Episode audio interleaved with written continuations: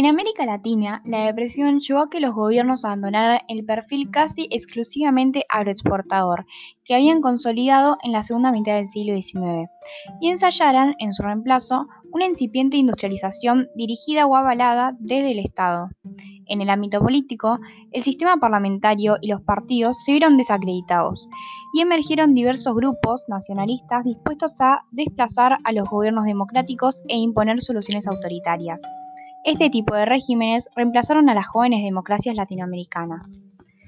La Gran Depresión estadounidense condujo a que en América Latina los gobiernos avalaran desde el Estado la industrialización, dejando de esta manera la actividad agroexportadora, que en la segunda mitad del siglo XIX había sido casi exclusiva.